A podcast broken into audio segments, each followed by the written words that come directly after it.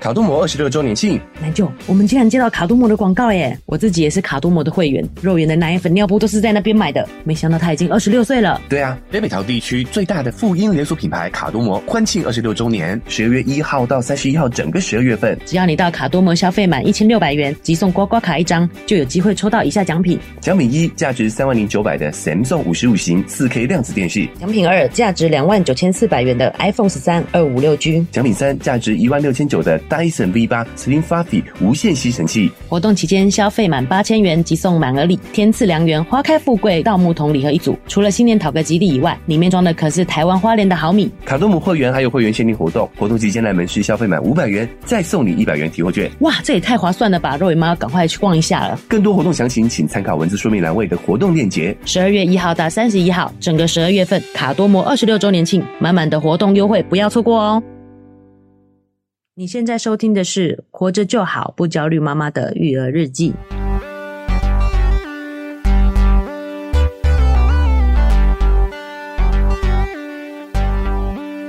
我是营养师肉圆妈，大家好，我是奶舅。嗨，那就还有，这个听到这一期节目一开头，应该有听到卡多摩的广告吧？对，奶就不知道，你知道我有多兴奋吗？哦，怎么说啊听到我们接到卡多摩这个广告的时候，啊因为卡多摩真的是妈妈的救星，哦，从怀孕的时候到生小孩，到小孩长大这个期间，所有东西都可以在卡多摩买到，哎呦，包超好逛。包山包海呢、哦，没错哦，它就是一个母婴用品蛮知名的品牌嘛。是的，哦，所以我们能够接到它的业配，我们也是非常的开心。对哦，也算我们节目的一个里程碑啦。哦，对，当然还是要感谢我们听众朋友啦，因为有你们的支持，我们好才接得到广告啊嘛，对不对？好，那我相信，因为它这个全省分店也很多嘛，是，哦，那它的活动就从十月一号就开始喽。对，哦，就在我们这一期上线没几天后，哎对哦，也欢迎大家呢可以看一下文字说明栏位去了解一下它的这个活动详情啊。哦，反正这些母婴用品你平常也是得要用的嘛，对不对？没不错，如利用它这个活动的期间，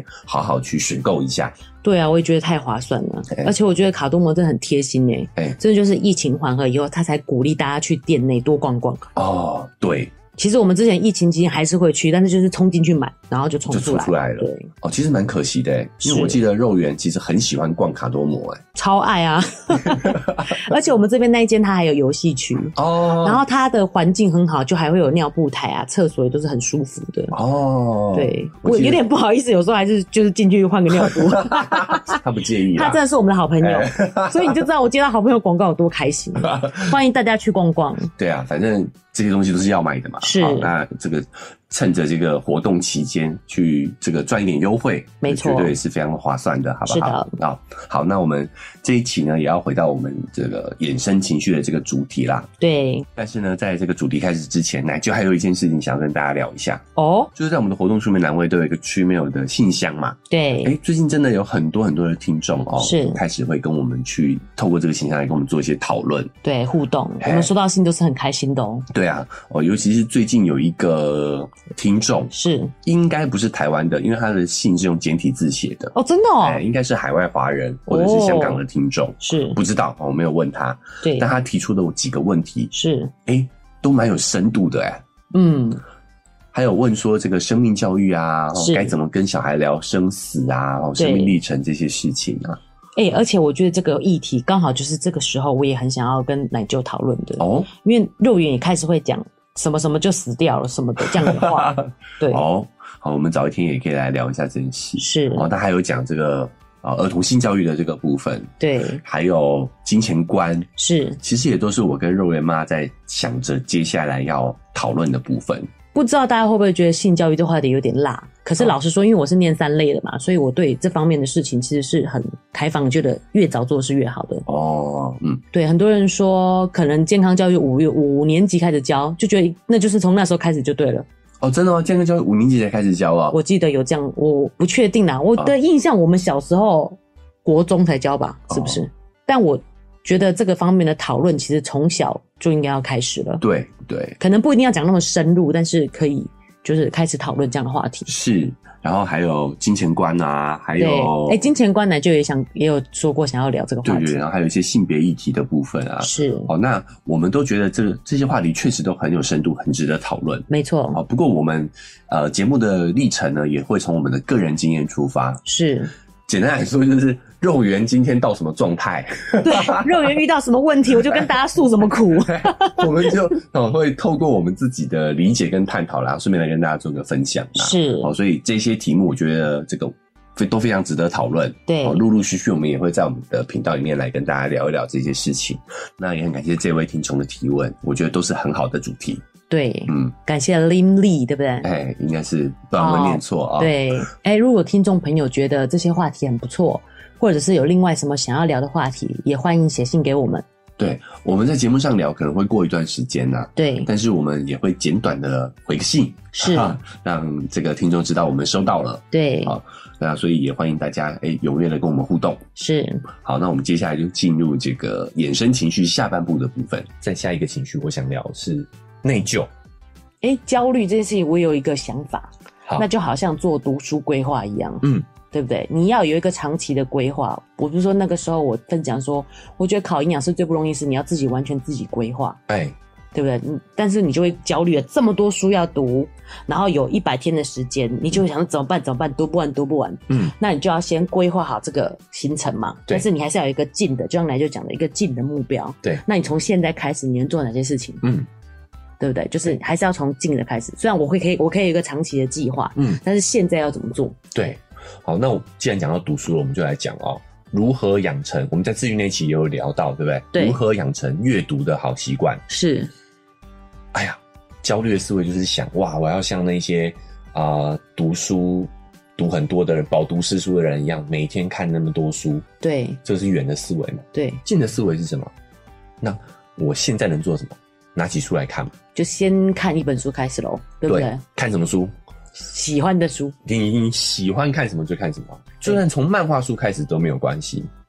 就是先跨出这一步。对，就是对先跨出这一步，然后你要循序渐进。哦，我理解了。哎就像你逼小孩看书，不是逼小孩，就是希望小孩看书。你会说不行，先从古文观止开始哎，看你，就给我看四书五经。对，或者是看英文书，就对有有一些想法，有要他一次跨太大步，这也是有难度的对。对，近的思维嘛，是你想的还是太远了。没好错， ，OK，好，这是焦虑。那 OK 我们接下来讲内疚。是哦，内疚感觉也很难受，对不对？对、好，那为什么要有内疚这种情绪啊？啊而且肉圆妈最爱内疚了，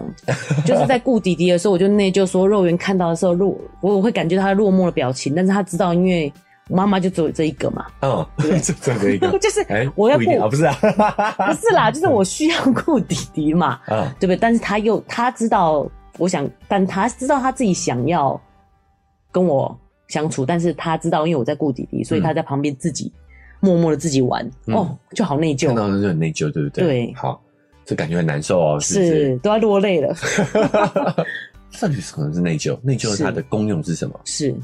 一样，我们回到我们人类是社交动物，对，我们在群体里头生活。是好，那我们讲愤怒是保护自己嘛？对，对，就像我们狮子这样啊，哎、大吼这其样实，是我们讲哦，你愤怒是因为对方是对你会产生威胁的人才会愤怒哦，是，所以愤怒这个情绪是要用来保护自己的，对内疚这个情绪是要用来保护别人的，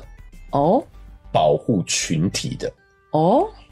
好，我们一样，我们回到资源这点好了哈。我对们对远对古时代资源很匮乏，所是以当你的资源被抢夺了，你会生气。哦，可是当你抢夺了别人的资源的时候，你要会怎么会样？不行，你要对不会行内疚啊。对，你想哦，假设你是一个做事完全不考虑别人的人，你也没办法在在群群体里面生存下去哦。是，所以我们就演化出了一个情绪，对我们要如何抢夺的刚刚好。哦 啊，，就是如果你抢的太多了，你会对别人产生内疚的哦。是，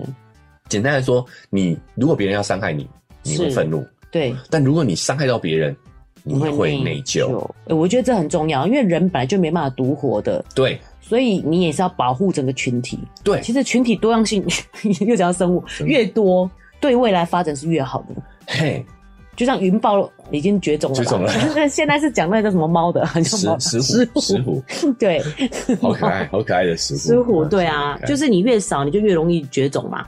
对对，啊，嘿，所以内疚是要来保护别人的。哦，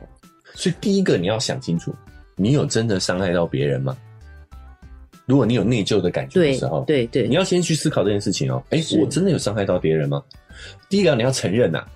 很可怕的是，我觉得现在的情绪教育太缺乏了，很多人都会否认自己嫉妒，否认自己内疚，对啊，就像我们说，为什么要跟弟弟抢啊？他是你弟弟耶、就否认他，否认他的嫉妒啊，嫉妒对啊，其实他嫉妒是你知道是有他的生存意义的，，对那内疚也是嘛，内疚是也有它生存意义的，所以不要否定。第一个，对你要先意识到你内疚了，小孩会内疚小孩吗？会内疚，是哦，对，我还没有感觉到。会。我觉得我有在肉人身上看到，但是我一时之间想不出什么例子，但是有，譬如说他打到我，嗯，他不是故意的的时候，对，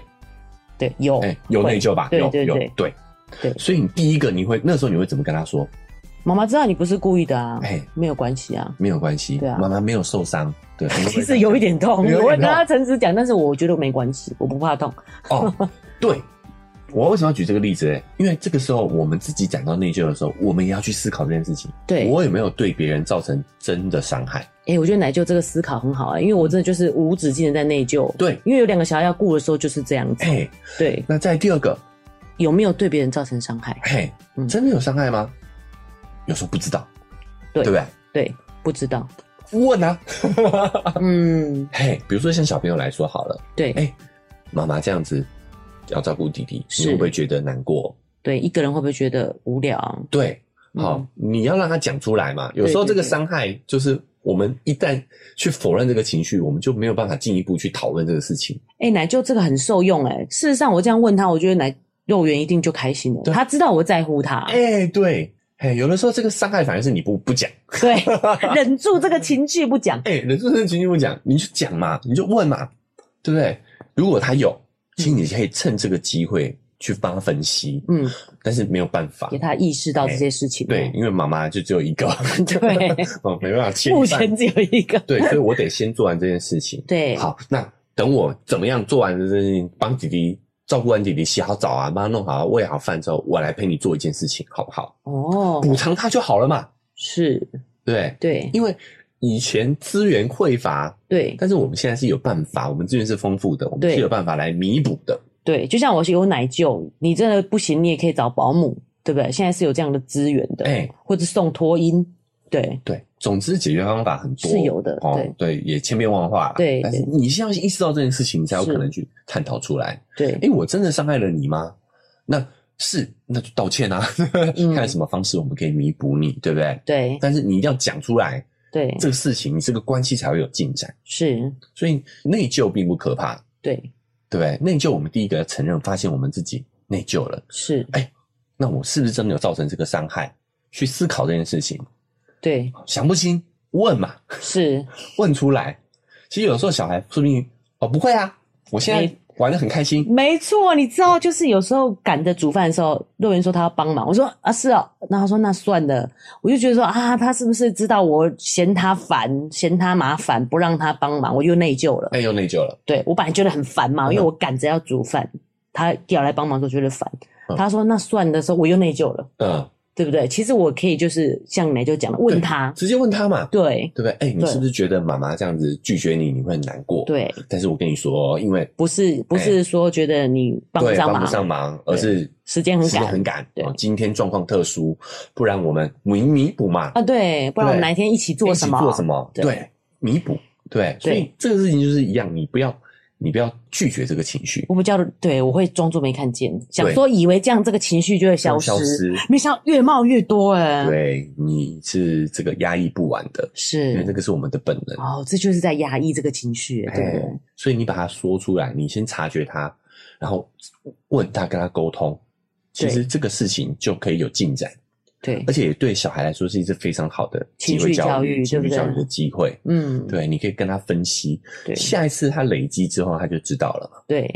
对不对？是。嗯好，就是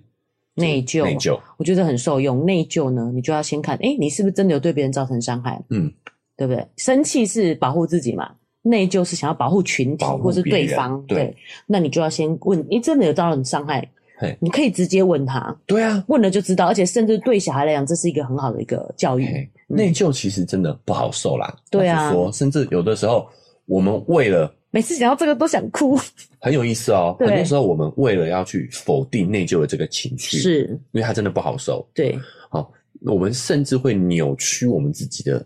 思扭曲事实。对比如说，我们对某人造成的伤害，对我们为了不让自己内疚，是我们会觉得反过来去是他的投射问题是他的问题，是他活该。哦，其实我们是要解决自己的内疚。是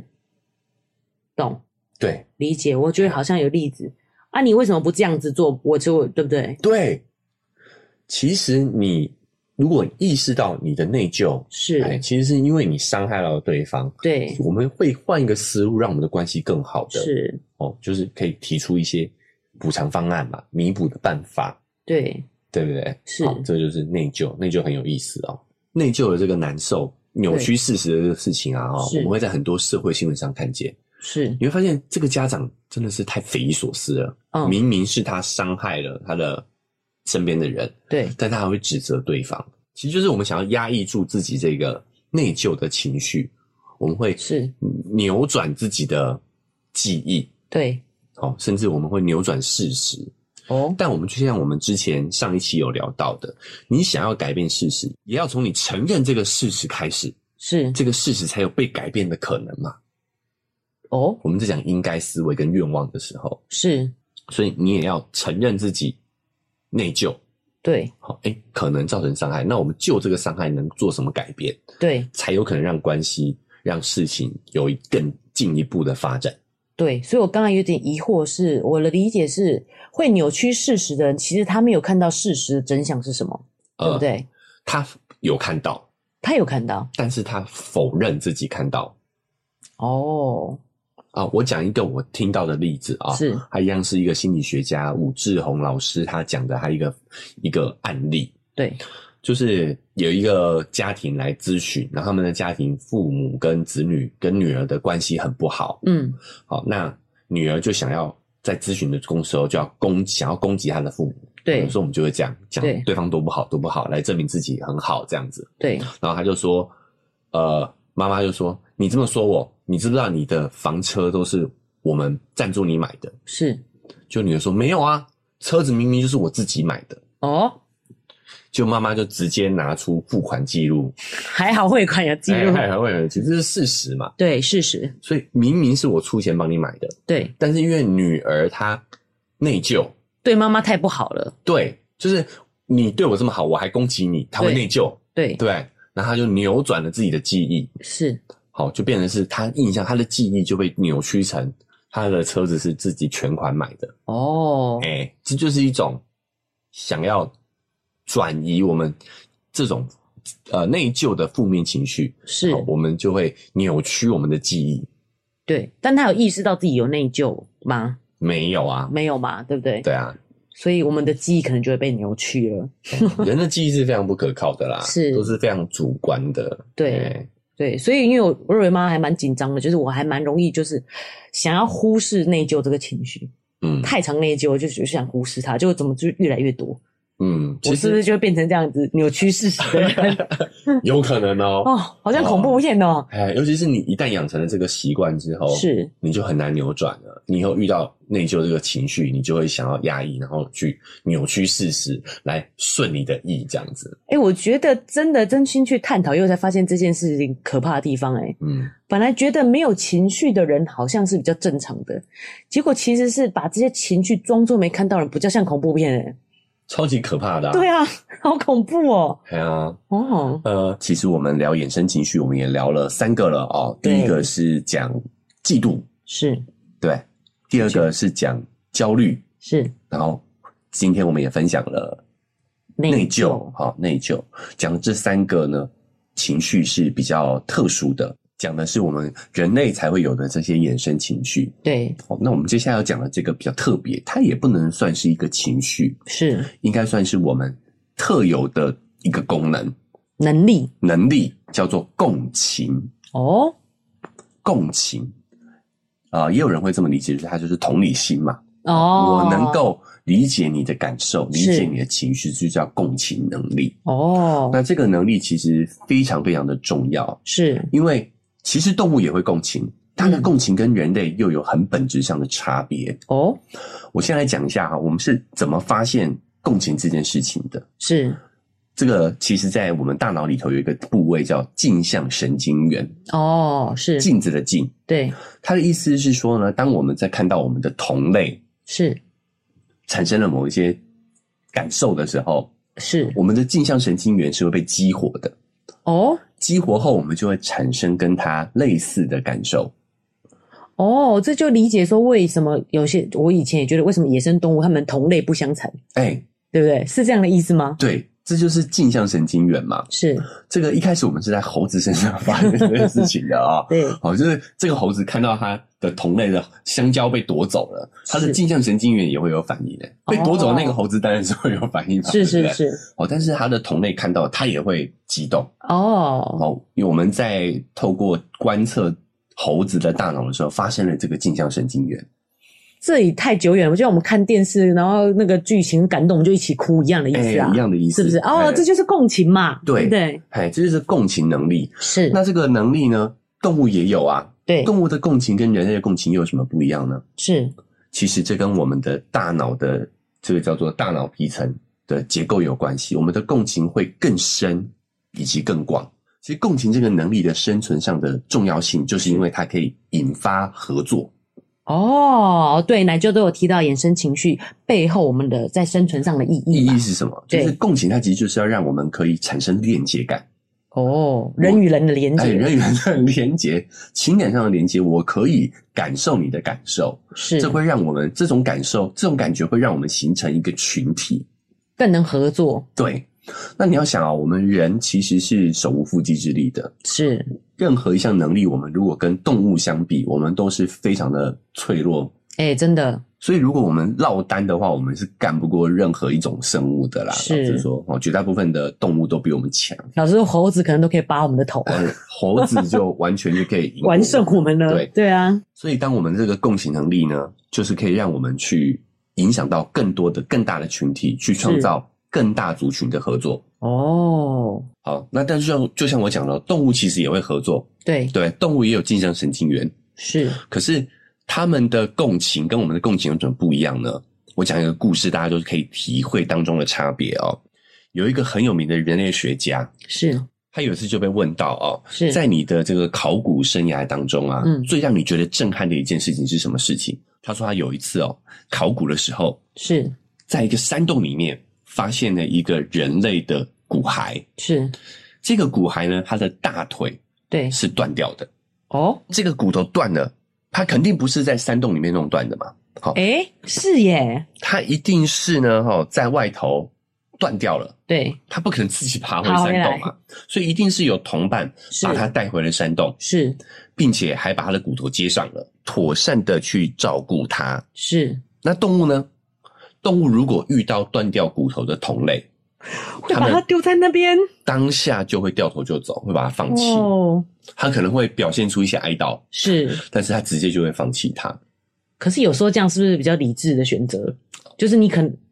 可能没有办法救他，对，因为你要有长远的规划嘛。对就像我们讲的，我们有大脑皮层，我们有长远规划的能力，是，所以你可以想，我如果把它救活了，其实是啊、呃对族群也是有利的。哦好，但是动物它不会不会这么想，它马上就当下就做决定了，就放弃了。哦，人类其实是可以判断说，我是不是有办法、有能力救他，嗯可以我就赶快先救再说，对，因为族群越大是越有利的，哎、所以你看这个故事就告诉了我们，我们的共情能力导致我们的合作跟动物的共情跟合作是有本质上的区别的。是好，我们可以促进更大的合作，对，这也是为什么我们人类可以把狮子、老虎灭掉，成为这个万物之灵。哦，你的意思是动物间的合作，它就是当下，对当一个人他没有利益的时候，他就会不合作了。对，但我们可以看到更长远的东西，是，所以在现代社会，合作的能力很重要。是那合作的前提就是你要有足够的共情能力。哦，但你会发现，现代人因为我们缺乏长期缺乏这种情绪教育的关系，是我们的共情能力其实是越来越差的，对，导致你会发现说，很多社会事件背后都有这个共情能力缺失的问题。哦，因为我在这个大家都常常会贴我们标签嘛，说台大人就最不会合作。就最不嗯会共情的嘛，对，我不知道是不是这样原因，就是企业最讨厌用台大的人嘛，哦就喜欢用我就我这不是占学校，好啦，就是总之就是可能就是你讲的是共情能力的问题。对，嗨，大家喜欢我们的节目吗？喜欢的话要订阅追踪啊！如果你使用的是 Apple Podcast，记得给我们五星好评。如果你觉得很有收获，欢迎你分享给你的朋友，这对我们来说很重要哦。另外，在我们的文字说明栏位呢，有我们的赞助链接。如果你想支持我们的话，点一下这个链接，五十块钱请我们喝杯咖啡，就让我们更有动力把这个频道经营下去喽。谢谢你大们。家，因为我们的教育啊，整个都会比较着重在理课业性上面、课对业上头，对所以导致我们很多人哦，共情能力确实是有下降的趋势的。像我们最近有一些社会事件，对像呃前阵子那个小玉啊，有所谓的哦 deepfake 挖脸的事件嘛，对不是对？然后详细的状况大家也可以看一下这个新闻。对，我那时候听到这个新闻，我很震惊的就是，他都是对他身边的人去下手。这个，因为我们没有详细去研究嘛，照理说你会去玩，比如说像总统啊或什么这种的，就 OK，、嗯很远的，对或是明星，哎、明星但是很亲近的人其实很怪，对，但因为他的这个事件的受害者都是他身边的人，的都朋同友样都是那些 YouTuber 嘛。是一般来说，如果我们有共情能力的话，我们有同理心的话，我们在做这件事情的时候，我们应该会感到内疚，对，因为我们伤害了别人，是对不对？所以我们会共情他的伤害，我们应该是下不了手的。根本就不会想要用，就是动身边的人呢、对，对，好远一点的人，虽然这一样也是不对的啦，是好，但我们能够理解嘛，反正我跟他又不用见面，对我们比较碰不没有到他，感觉没有感情嘛，对可是你用身边的人，你就会发现这个人这个事件里头，我们看到了小是玉她可能是有共情缺失的这种状况，是，就她不能够理解别人的感受。对最近也在日本哦，发生了很多所谓的随机杀人事件，是就在万圣节那一天，有一个人装扮成小丑，哦在电车上刺伤了很多，重伤了很多人。是，像他这种也是共情能力的缺失，对你可以想象，我们一般的有正常共情能力的人，你是是没有办法去伤害别人的。对那这个情况呢，有一部分很小很小的一部分哦，是发现跟基因有关，哦哎，就是这是一种生理缺陷，他天生没有这种镜像神经元这个部分，哦，所以他不知道跟别人共情，理但解这个概率非常非常小，大部分的原因都是因为环境的影响。除非是基因突变吧，不然这样的基因应该是很难留下那来。很难留下，因为对它会被群体排除嘛。哦对啊所以这个概率真的非常小的。嗯，绝大部分的人在正常的环境下都会培养出共情能力的。是哦，那为什么还是有我们发现这样的人还是蛮越来越多呢？不知道该怎么跟人社交，对不知道该怎么跟人合作。是，哦，这个对别人的情绪是没有感觉的，对原因就是我们刚刚讲的，就是缺乏了情绪教育的这一块。是，因为我们的华人的教育模式还是会以压抑你自己的情绪为主。对哦，就是会告诉你，哎，你为什么要哭啊？不要哭啊，对，你要好乖，你要听话，你要听话、啊，不要。哭。哎，嗯，哦，我们也会把表达情绪当成是一种负面、低等人的表现。哎，真的哎，很多人都会说不要哭，哭不能解决问题。哎，哭不能解决问题，，对，就是这么严格的对待小孩子，可以解决问题啊。可以吗？我们有讲过啊，哭的时候你大脑就在分泌脑内啡啊，其实哭完你就会让你冷静下来。解决你自己伤心难过这件事，对啊，会降降低你的压力啊。降低压力，因为我们讲的是不能解决现在目前的状况嘛。哎，但是他告诉你一个解决的方向啊。其实是，我为什么我们我想要分享这一些这两这几期，包括我们之前讲原生情绪跟衍生情绪，对，就是要告诉大家，其实每一个情绪都有目的的，是 所以不要再说哭没有用了，哭非常有用。 是好，对就是这就是我为什么我们想分享这件事情，就是对这些情绪它背后都是有它的生存的机制在的。哎、我可以插一个话题吗？我觉得奶舅这个教育是成功的、欸，怎么说？就是我自己也是一样啊。昨天肉圆在楼下、啊，他说他比他的同学大，所以他要照顾他嘛。但是因为他找不到妈妈，就开始大哭，然后他同学就开始帮他找妈妈。然后所以我就说，你说你比较大要照顾人家，那你还哭，哎、有没有？哦所以肉圆回答我说，伤心就可以哭啊，大人也可以哭啊，这样子、欸。哦，是不是好成熟哦。对，其实呢，这就是我们的，文化的影响。欸对，你看看我们还都是有会这样的观念。对都会你有说你要这样的照顾人，那观你还哭？哎，你哭怎么照顾人？对啊可，是这东西不冲突啊，是两个不对哎不一样我的可以事情边哭边 边照顾啊。因为感觉起来就像那个妹妹在照顾她一样啊，就是帮你一起找妈妈，因为你哎现在在难过中嘛。哦，对啊，所以我会立即有这个反射。后来自己讲讲也觉得不对啦，还好肉圆吐吐槽我。对，就是我觉得哭是在减低他自己，在降低他自己压力，他在利用脑内啡来降低他自己哦的压力。 是，那你要想，你就是要降低了压力之后，你才有办法好好的处理你眼前的事情。先处理情绪，再处理事情。对你如果没有处理好这个情绪的话，对你做的决策都会被这个情绪影响啊。是。所以你哭完以后，你反而可以冷静的去处理这些眼前这个事情。哦，哎、很多这种社会案件，我就尾送就会给你，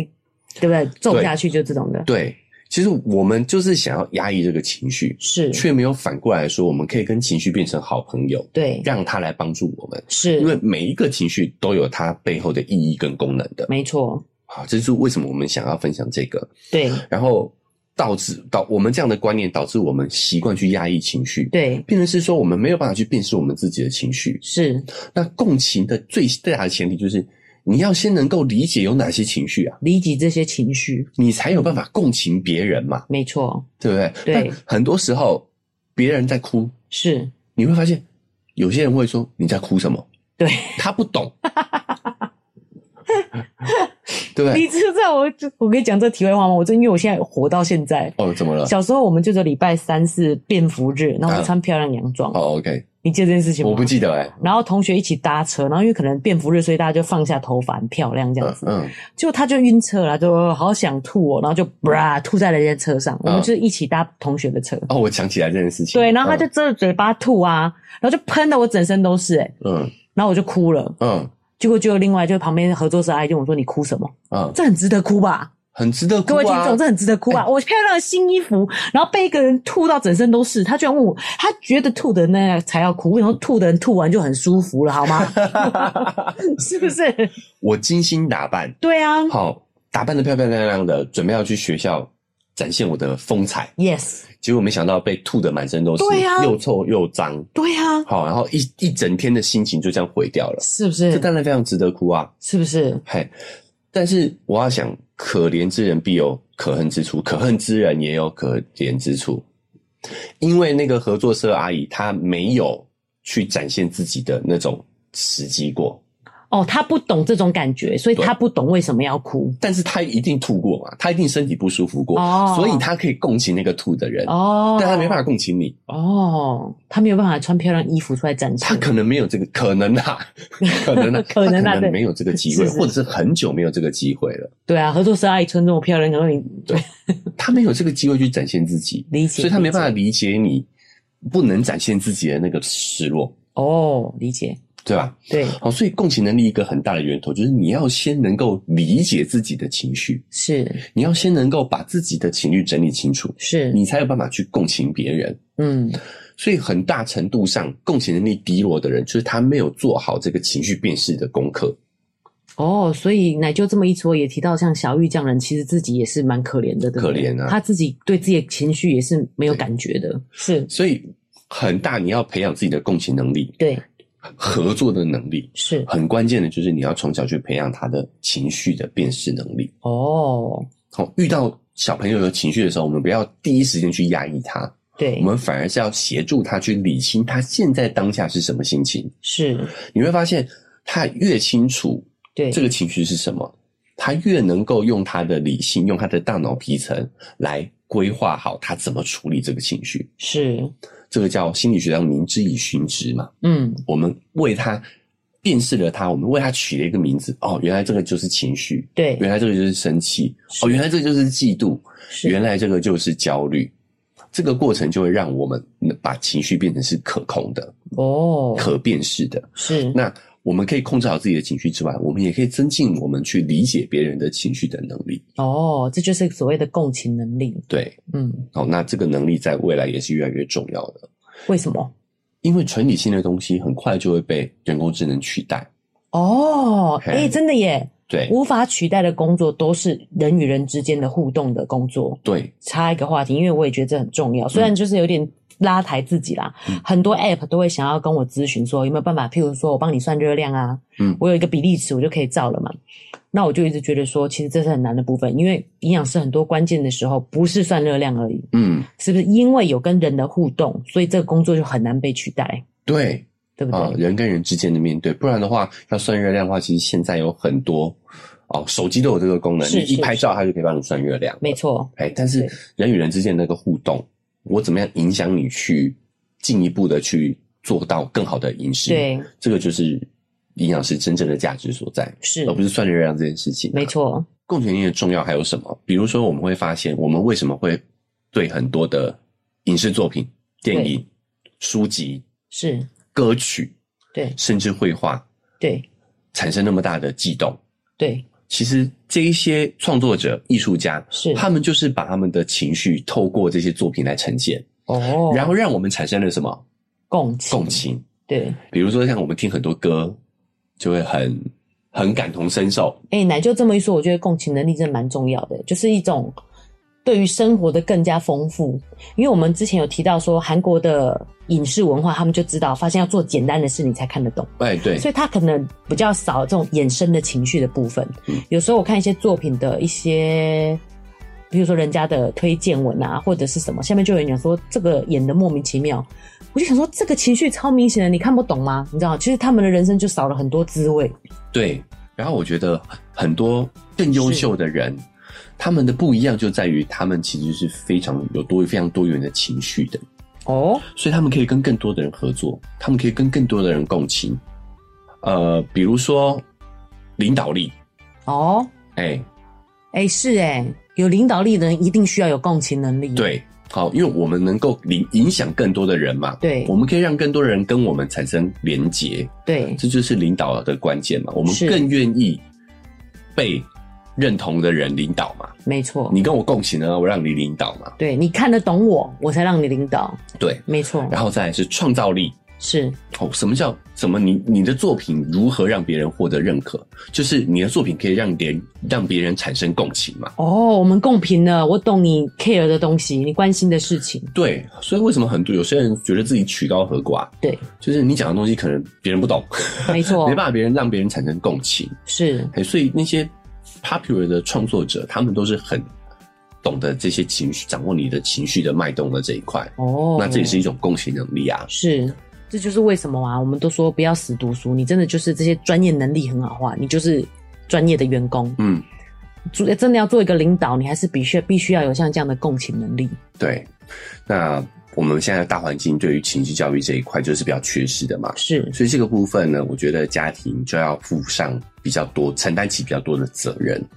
其实这应该也算是家庭的责任啊，对对不对？其实本来就是啦，对，哦哦是。啊，所以我觉得这个还是跟大家这个提醒一下，就是你要先接受他的这个情绪，对，不管是衍生情绪还是原生情绪。是，好，你第一个就是要哎、先理解、接受他的这个情绪，对，然后再来是帮他辨识这个情绪，是，哎，你现在是什么情绪？哦，你现在是什么感受？帮他辨识好这个情绪，是，最后你才能够去调整、纠正他的这个行为。对。我觉得奶舅真的是这个公式真的是非常好用，反正你什么事都先理解他就对了，先认同他这么做是正常的。其实对你要先接受、接纳他这一点，他才有可能跟你打敞开心门去理解你的、你的、你想要跟他纠正的这个行为。对，但我觉得奶舅也提醒一个很重要的东西，就是先接受他这个情绪以外呢，你同时要先接受自己这个情绪，哦，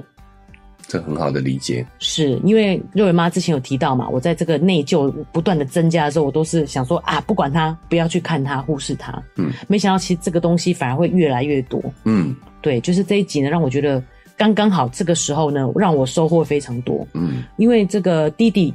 其实已经到了开始有这些情绪的时候了。哦，原生情绪的部分，对对对对对对是这样吗以前小时候，嗯，肉圆怎么样跟跟弟弟有什么冲突的时候，我一定是肉圆优先，因为弟弟还不懂嘛。嗯，但是开始现在肉肉圆的弟弟会开始争宠了。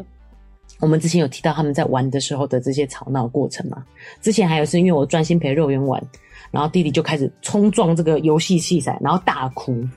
就是他在表现他的不满，他已经嗯看得出来我在跟姐姐玩，嗯，没有陪他，他不哦开，心他了。在嫉妒了，是哦，开始有这样子的情绪了。哦，所以我觉得在这一题的收获非常的多，嗯，就是除了接受小孩情绪的话，你也要接受自己的情绪。嗯就像我想要讲这个例子，就是讲清楚一点是，因为呢，肉圆把这个我前面有提到说，肉圆他们都会抢那个厨具组嘛，那肉圆把这个厨具收整齐以后，弟弟跑去玩，嗯然后肉圆就说：“哎、弟弟把我东西弄乱了。”那因为我那时候在吃饭，我那时候当然会觉得说你烦不烦啊？整理好的东西当然可以用乱，不然怎么玩呢？嗯然后我就大吼了，就我觉得肉圆真的吓到，就是我有点太凶了。这时候我就开始内疚了，就是有很多这样嗯，的骂完以后开始内疚，对，骂完又开始内疚，然后就假装在跟他说道理，觉得自己是理性那一派，可是其实是内疚感，就是不断的一直冒出来。嗯然后呢，我就会责怪自己说啊，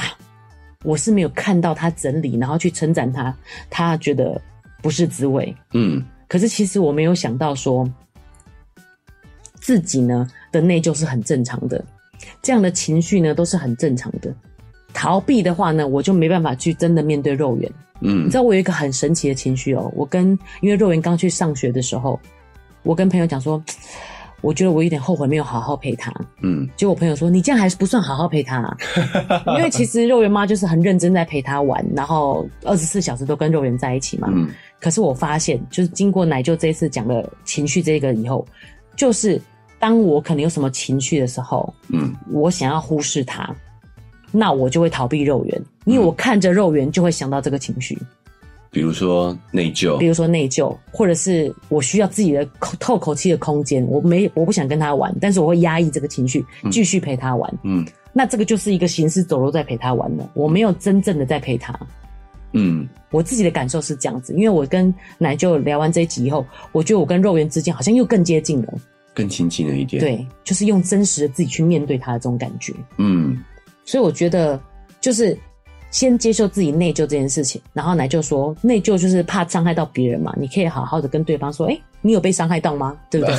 当然不是这样直白的，不是直白的问啊，哎哎就是背后的意思是这样子，因为对我觉得妈妈很多这样的情绪你可以去跟对方讨论这件事情是是不是真实的，对对你造成了什么样的伤害，对，然后哎。有的话，我们该怎么样？我跟你呃，该怎么样端正我们的态度，跟他道歉，对做出补偿。对，好、我们讨论怎么样去弥补，是都比你逃避来的解决问题嘛。对我想要忽视这个情绪，以为自己比较高档，就高等，就是嗯没有内疚这个情绪嘛。可是事实上反而没有解决这个问题。对，因为我为什么会这么大篇幅讨论这个？其实妈妈常常活在内疚里，嗯除了二大宝、二宝、三宝这种之间时间的剥夺，还有可能有一些是职业妇女回来也没有空，可能面对小孩，所以这个内疚又让你其实离会离小孩更远。哦，所以你会发现内疚这个部分让你特别，身为妈妈特别有感觉就对啊了。是的，我们就活在拉扯当中，对，一方面觉得自己的付出是很辛苦的，是那是一辛方面苦的又会觉得这个是妈妈的责任，没做到会内疚。对我，们就在抱怨跟内疚当中不断的拉扯，是在愤怒跟内疚当中不断的来回。没错，就像我这样胸肉圆这样子，嗯，对，可是其实如果我们有去啊、认同自己的这个情绪，是，分析它，对，找到问题的根源，然后我们再去沟通，再去调整行为。是，其实很多时候我们会让关系更亲近之外，还可以解决这个问题。没错，好，比如说像肉圆妈刚刚讲的那个，我们骂了他之后，我们会内疚，对，哎呀，我刚刚太凶了。是但是我们不愿意去面对内疚这个情绪，对。我们就反过来开始讲道理。对，指责是你是哎因为你哪里不对，所以我才会生气。对你我才会不骂对你，的你让我生气了，对，好，是你害我的。是，因为我们想要掩盖自己的内疚的这个情绪，对我们就丢给对方一个把责任推到对方身上。 哦。而且你知道，念他说他那种就是委屈，然后受教的表情，就又更内疚 了。内疚，然后对你就继续，是好，那你只会把对方推得更远。对可是其实这个时候，如果我们看到，哎呀，我刚好太凶了，对你，可以直接说出来啊。是好，哎，妈妈刚刚这样讲，口气太凶了，是，但原因是什么？对不对？对好，对你可以跟他讲一下。对好，妈妈看到呃，顺便理认同一下他的情绪。妈妈看到你很难过，哦，因是为妈妈那么凶，但原因是什么？你可以利用这个机会去跟他分析，嗯跟他讲，然后我们再来导正一下双方的行为嘛，对对不对？好、哎、你你可以忍等弟弟玩完之后，妈妈再陪你一起把它整理好之是，类的。对好、所以你一定要你会发现，我们去看到这个情绪之后，事情才有解，对才有转机。对好、然后包括说像很多的职业妇女，是她可能把小孩送到那个保姆那，对她其实是很内疚的，是我，没办法照顾你。而且你要想啊，六点七点回来接他，也是洗澡就要睡觉了，我没有时间陪小孩，这种对感觉，嘿，但是其实这个时候，你你又会因为你不喜欢内疚，内疚是一种很难受的感觉，对所以你会会会反过来去想要掩盖这个感觉，，对对，你就对会妈找就理是由这样，子，你就会找理由说，哎，老娘这样工作养你们很辛苦哎、是好，那你又会把这个情绪就投射在小孩身上，又把这个责任丢给小孩这了。种情情绪又更不好，对不对？对你又把你们的关系又又不对啦推得更远对对了。其实这个时候，你只要把你的这个心情诚实的跟小朋友说，是你说，哎呀，妈妈觉得很内疚，不嗯能陪你们，没错，但是因为妈妈希望可以让你们去得到更好的生活，是让妈妈在这个工作当中也得到很多成就感。对好，所以我我我们我会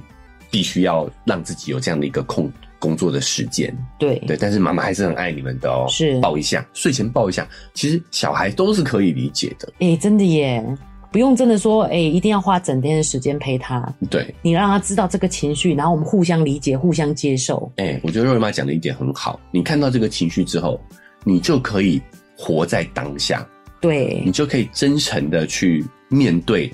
你的是小孩，是，你们那个活，你们的那个陪伴是非常有质量的，对，而不是把这个情绪压抑着，用一个行尸走肉的状态去跟他耗时间，那对，反而是更没有效率的。对，奶就形容的非常贴切，真的就是跟他耗时间，对啊，两个相好。对，把这时间耗完，对，那其实不古不止嫉妒啦，呃，不止